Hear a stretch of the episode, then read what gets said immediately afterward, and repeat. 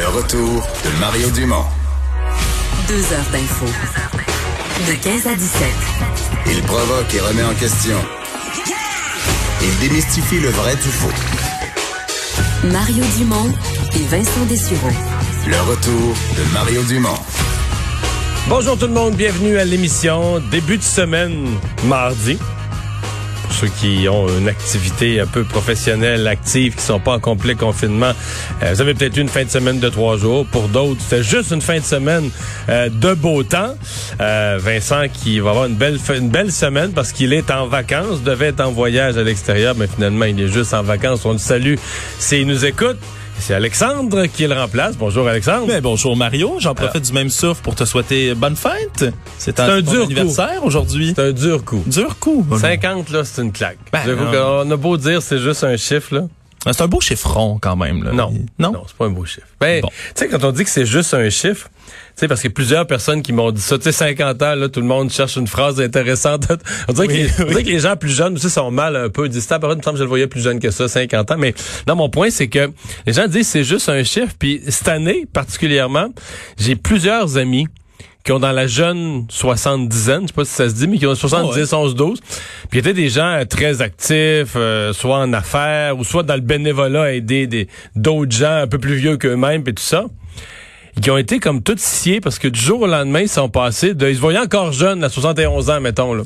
Ouais, mais la, la COVID. Mais là, c'est-à-dire qu'à un moment que- donné, ça a été assis devant leur télé, puis là, M. Legault, le premier ministre, leur donnait un peu les informations du jour. Puis là, il leur a dit, vous êtes vieux. De la façon suivante, les gens de 70 ans et plus, mais dorénavant, vous allez rester à la maison, puis c'est quelqu'un qui va aller faire votre épicerie. Puis là, je pense qu'il y en a que... Moi, il y en a qu'à 4 heures l'après-midi est encore... euh, un peu comme euh, quand ton équipe se fait faire un but en prolongation, là, au septième match de la Coupe Stanley, là, puis toi, t'es sûr qu'ils vont gagner, puis tu restes comme... Tu sais, la, la, la, la coupe est donnée, t'as encore la mâchoire décrochée. Je pense qu'il y a des gens de 70 ans et plus qui sont restés de même à dire, OK, mais là, nous... euh, nous, hier, on aidait des gens, on faisait du bénévolat, on allait porter des repas à d'autres, Ben euh, on jouait au golf, au tennis, on faisait du ski, du vélo, n'importe quoi. Puis là, ben, faut demander à nos enfants de nous amener l'épicerie ou la faire à ce qu'on sort plus. Fait que je dis, ah, c'est juste un... Mon point, c'est que c'est juste un chiffre. Mais bah, ces maudits chiffres-là m'a donné... Les maudits chiffres-là, ça devient réel, puis ça finit par avoir un impact.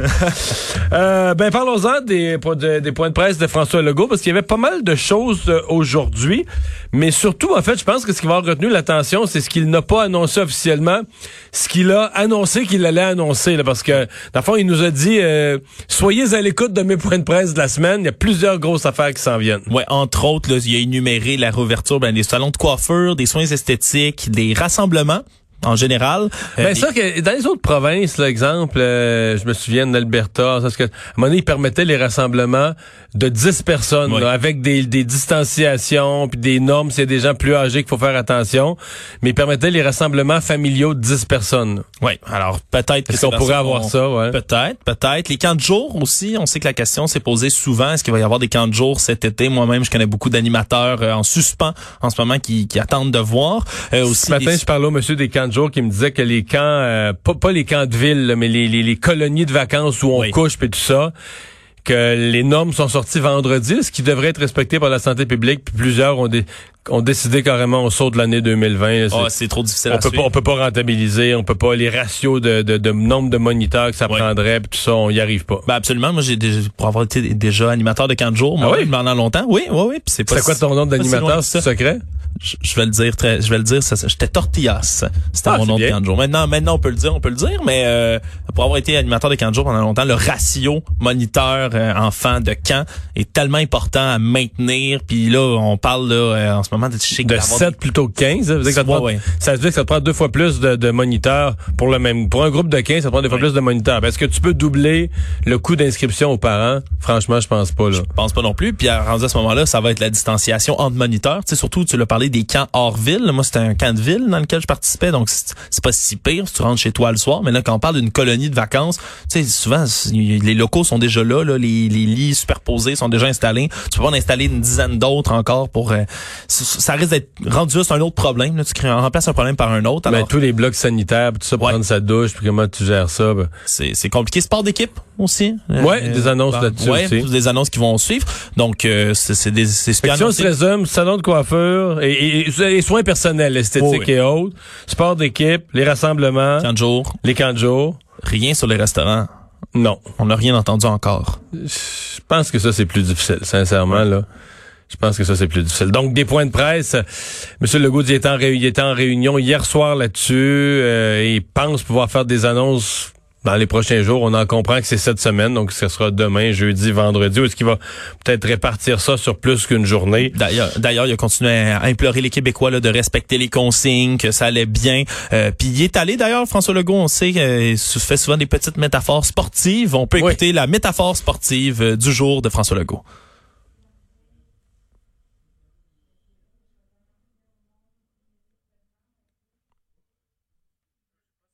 Est-ce Bon, qu'on- ben- on n'a pas on n'a l'extrait. On n'a pas l'extrait, mais il a dit que c'était pas le temps de prendre une mauvaise punition en fin de période, donc en fin de partie.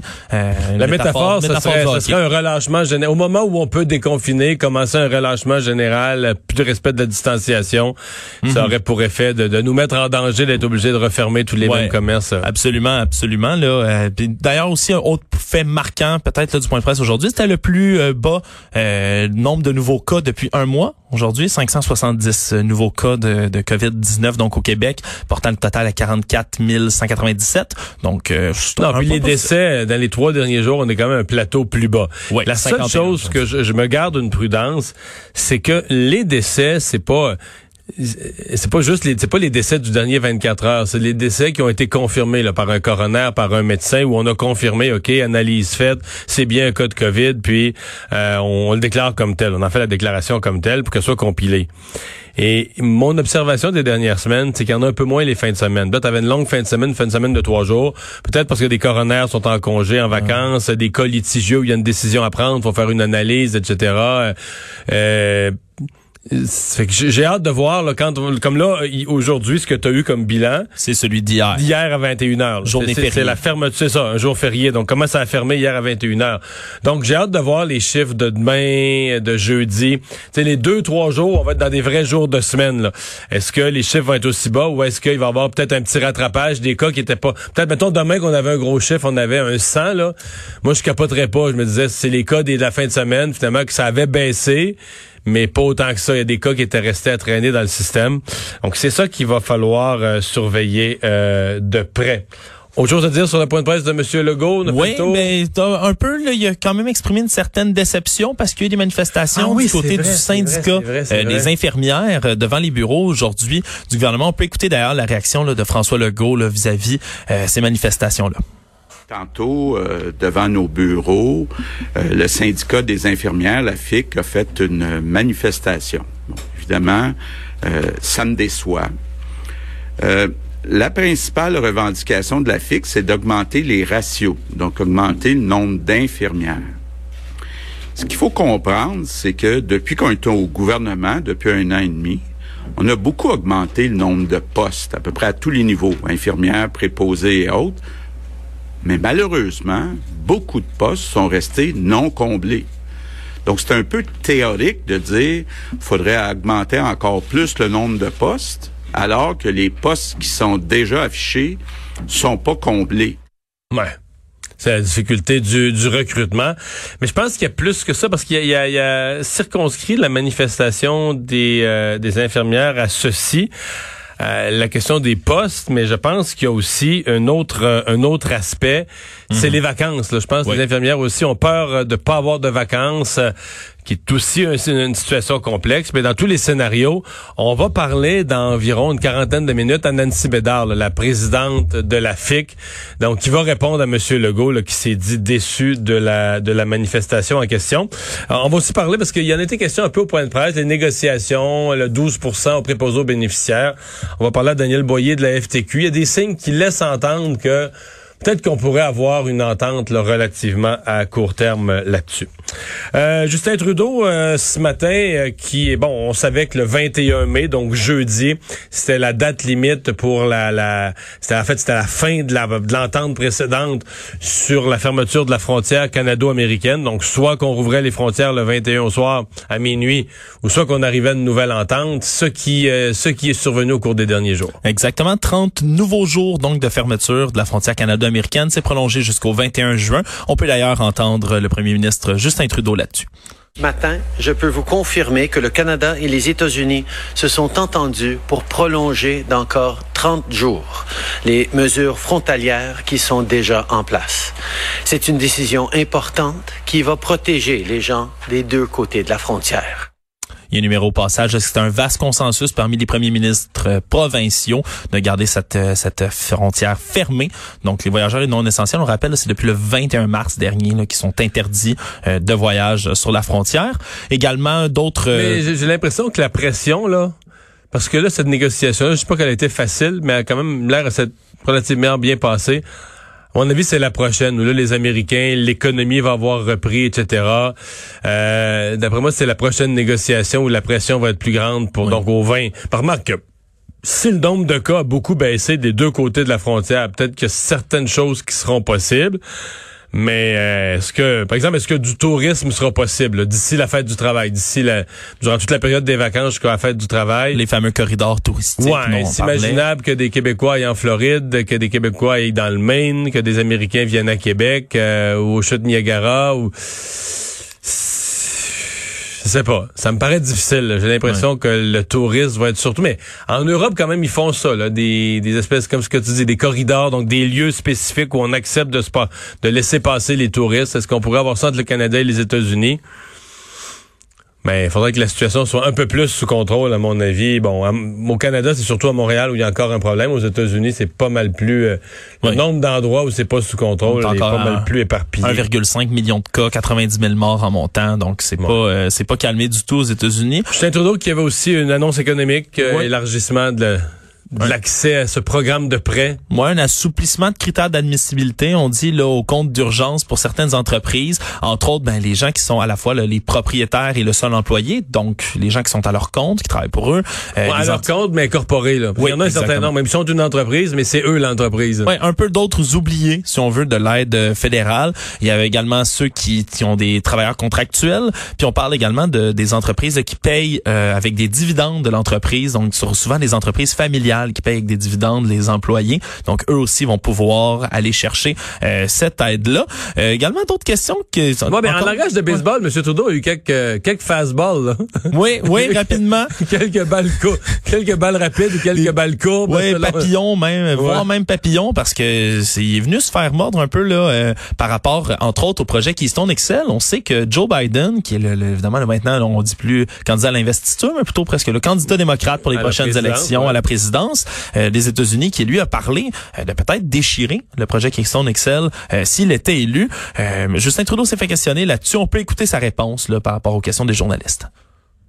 Deux ans avant d'être élu premier ministre, je suis allé à Washington pour parler aux démocrates de l'importance d'assurer que l'énergie canadienne continue à accéder aux États-Unis. Euh, je je vais, travailler avec euh, quel que soit euh, le gouvernement au, à la fin des élections américaines pour les rappeler à quel point le Canada est une source fiable et sûre d'énergie dont ils ont besoin. Alors, c'est certain, oui, il a déjà parlé aux démocrates, oui, il tient beaucoup à, au projet, là, on sait, ça fait longtemps que c'est dans c'est dans les tubes, mais là, euh, le problème, c'est avec le prix du pétrole qui remonte timidement, mais peut-être pas assez. Euh, c'est un pétrole aussi, le pétrole de l'Alberta, entre autres, entre autres, c'est un pétrole qui est plus lourd, qui est plus difficile à raffiner. Est-ce qu'il va devenir l'allié de Donald Trump, M. Trudeau? Peut-être, peut-être, c'est une question. autre, autre petite, autre euh, balle courbe, comme tu l'as dit, peut-être, euh, c'est qu'une une pétition qui circule en ce moment là, par rapport au fait que le Canada serait pas digne de siéger euh, sur le Conseil de sécurité de l'ONU. On sait que le pays convoite en ce moment un siège temporaire sur le Conseil de sécurité. D'ailleurs, Justin Trudeau qui était en voyage au début, là, lorsque la crise a commencé à éclater, mm-hmm. qui était en voyage un peu partout là pour pour faire campagne, si on veut, pour ce siège-là, s'est fait poser d'autres questions là-dessus réponse vague. Euh, bref, reste à voir si cette pétition-là va lever va Ouais, au Québec, c'est Kadir. C'est- La pétition, elle se tient à l'extrême gauche, là. Euh, Entre autres, des gens qui euh, euh, disent, bon, la position du Canada dans le dossier du Venezuela. Tu te dis, OK, ça veut dire quoi? Ça veut dire que ça, c'est des gens qui tiennent au régime Maduro, là, euh, que la plupart des pays démocratiques considèrent pas légitime, mais quoi qu'il en soit, Ben, Trudeau l'a traité de dictateur. Il a Bon. dit le dictateur Maduro. Alors, ça avait le mérite d'être clair, sur moi. Quoi qu'il en soit, euh, c'est sûr. C'est jamais bon dans son propre pays d'avoir des gens qui font signer une euh, font signer une pétition contre ce qui est devenu un but politique important pour M. Trudeau, ce siège au Conseil de sécurité euh, de, de l'ONU. Euh, entreprise euh, connue au Québec dans le domaine du vêtement, Reitmans, qui euh, se place euh, à l'abri de ses créanciers. Oui, il place à l'abri de ses créanciers euh, qui disent entamer une restructuration là.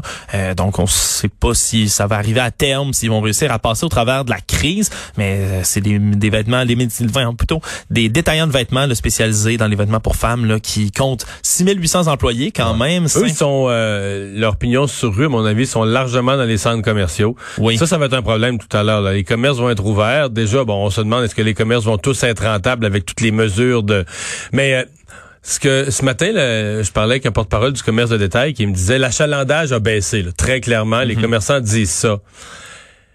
Les ventes aussi, mais pas autant. C'est-à-dire que c'est les règles de distanciation et les complications font que tu vas beaucoup moins au magasin juste pour voir là. Oui, parce que tu, les, les, les, les weareux, Les weareux, juste ouais. aller voir euh, au cas qu'il y a une vente ou au cas que au cas qu'il y a une blouse lèche vitrine, comme Ouais, on dit. ouais, hein. toujours l'espoir de l'aubaine, là, une blouse qui valait 300 dollars, finalement, ils te la laissent à 8, là, tu sais. Ouais, ouais. Mais t'as toujours des gens qui se... Donc là, les gens qui se présentent dans les magasins, à moins de vraiment pas trouver ce qu'ils cherchent, les gens qui se présentent dans les magasins sont là pour acheter, là, sont beaucoup plus... euh, c'est beaucoup plus fonctionnel de dire, regarde, là, j'ai besoin de quelque chose, je m'en viens, puis je l'achète. Donc, moins d'achalandage, mais moins de ventes aussi, mais pas comparable. là. C'est-à-dire que la baisse des ventes est moins pire que la baisse d'achalandage, ce qui veut dire qu'il y a une partie de l'achalandage qui ne vient plus, qui étaient des gens qui qui achetaient pas de toute façon, ou qui Oh, ouais, pouvaient des, peut-être des acheteurs euh, occasionnels, si on veut, là, du magasin. C'est certain que c'est plus difficile, donc ils sont à l'abri de leurs créanciers pour l'instant. Vont... Mais tu vois, euh, tu parles de Reitman, euh, il y avait dans Forbes, c'est la semaine passée, une analyse, ça vaut ce que ça vaut, d'un économiste, mais quand même quelqu'un qui, qui, qui a regardé les grandes tendances depuis longtemps, et lui disait, il y a trois types de commerces qui passent par travers. Ça, c'en est un, là. Ce qu'il appelle, sais, ce qu'on appelait autrefois quasiment les magasins à rayons, mais les department stores. Ouais. Euh, beaucoup dans le vêtement, mais lui donnait un exemple de ce qui est en train de fermer aux États-Unis, les JCPenney, les Newman Marcus. J'en oublie, là, tu sais, je suis pas un Ouais, spécialiste. les- les- les- les magasins- grands ces magasins-là, maga- le les magasin grands magasins, surface, grandes dit sur- souvent. grandes, ben, un, un peu ce qui serait nos Simons au Québec, là, tu sais. Ouais. Euh, dans le haut de gamme, dans le moyen de gamme. Mais eux, eux, va lui aller jusqu'à dire que Macy's, à terme, passerait pas à travers. Donc, ce grand, ce genre de grands magasins-là, avec les ventes en ligne, etc., passerait pas à travers la, la crise. Ils ont besoin, évidemment, ils ont des pieds de plancher énormes, donc des coûts Ah, d'opération. le énormes. loyer est de fou. Le loyer, le nombre d'employés pour couvrir le plancher, tout ça. Donc, il dit, euh, c'est avec la COVID, là, ils seront plus capables de couvrir leurs frais. Deuxième groupe d'entreprises, les salles de cinéma. Ah ouais, hein. Ouais, avec la distanciation, il y avait une relance du cinéma. Lui, il pense que ça passe pas à travers. Je sais que Vincent Gouzeau serait pas d'accord. Lui, il dit on, réouvre- on va réouvrir à mi-juin, puis vous allez voir, ça va marcher. Et troisièmement, euh, le troisième, j'avoue que j'avais pas jamais pensé, mais les, je sais pas c'est quoi en français, les espaces communs, les espaces partagés de travail, Ah, les, les- common les- workplace. Ouais, les, les espaces, euh, Mais les là où des travailleurs ouais. autonomes ou des petites entreprises louent de l'espace de bureau, mais regroupés. Là, tu peux partager l'imprimante, tu peux partager du matériel. Pourtant, peux- c'était récent comme initiative, Oui, ça. écoute, on, euh, on en parlait comme le futur euh, du, euh, du bureau. Oui, mais là, pense-y. On partait de l'idée que, tu sais, d'al- d'aller dans un endroit en commun, plutôt que d'être tout seul à travailler chez vous, c'est plus pratique. Plutôt que t'acheter une imprimante, tu te connectes sur une grosse imprimante dans ce bureau-là. Un seul. Wi-Fi, le Un choc des idées avec tes ça. collègues au bureau. Mais là, tout à coup, oups, distanciation. Faut plus toucher même piton d'ascenseur. Faut avoir un masque. Euh, du trouble, du trouble, du trouble. En veux-tu, en voilà. Même les gens qui travaillent dans des grandes entreprises travaillent de chez eux. Fait que le travailleur autonome, là, l'incitatif à dire, ben là, je paye plus de loyer, je payerai plus ce loyer-là, je vais travailler de chez nous, là, tu sais. Donc, c'est euh, comme un modèle qui a perdu son sens et donc, selon euh, selon cet expert de Forbes, euh, va disparaître. Alex, les, la FTQ qui propose donc des hausses de 12% pour les préposés bénéficiaires. Oui, absolument. Donc, c'est certain qu'on on en parlait là tout à l'heure. C'est dans les tubes depuis un depuis un petit bout les négociations qui ont l'air d'être sur le bord d'aboutir. C'est certain que ça tombe bien cette journée euh, du préposé aux bénéficiaires aujourd'hui? Alors, euh, c'est des annonces qui euh, qui tombent à pic, on pourrait dire. On va en parler dans quelques instants avec le président de la FTQ à 15 heures. On va parler à Daniel Boyer pour voir si cette négociation a des chances d'aboutir à court terme. Peut-être qu'elle va avoir abouti à 3 h moins 5 ils vont nous l'annoncer en direct.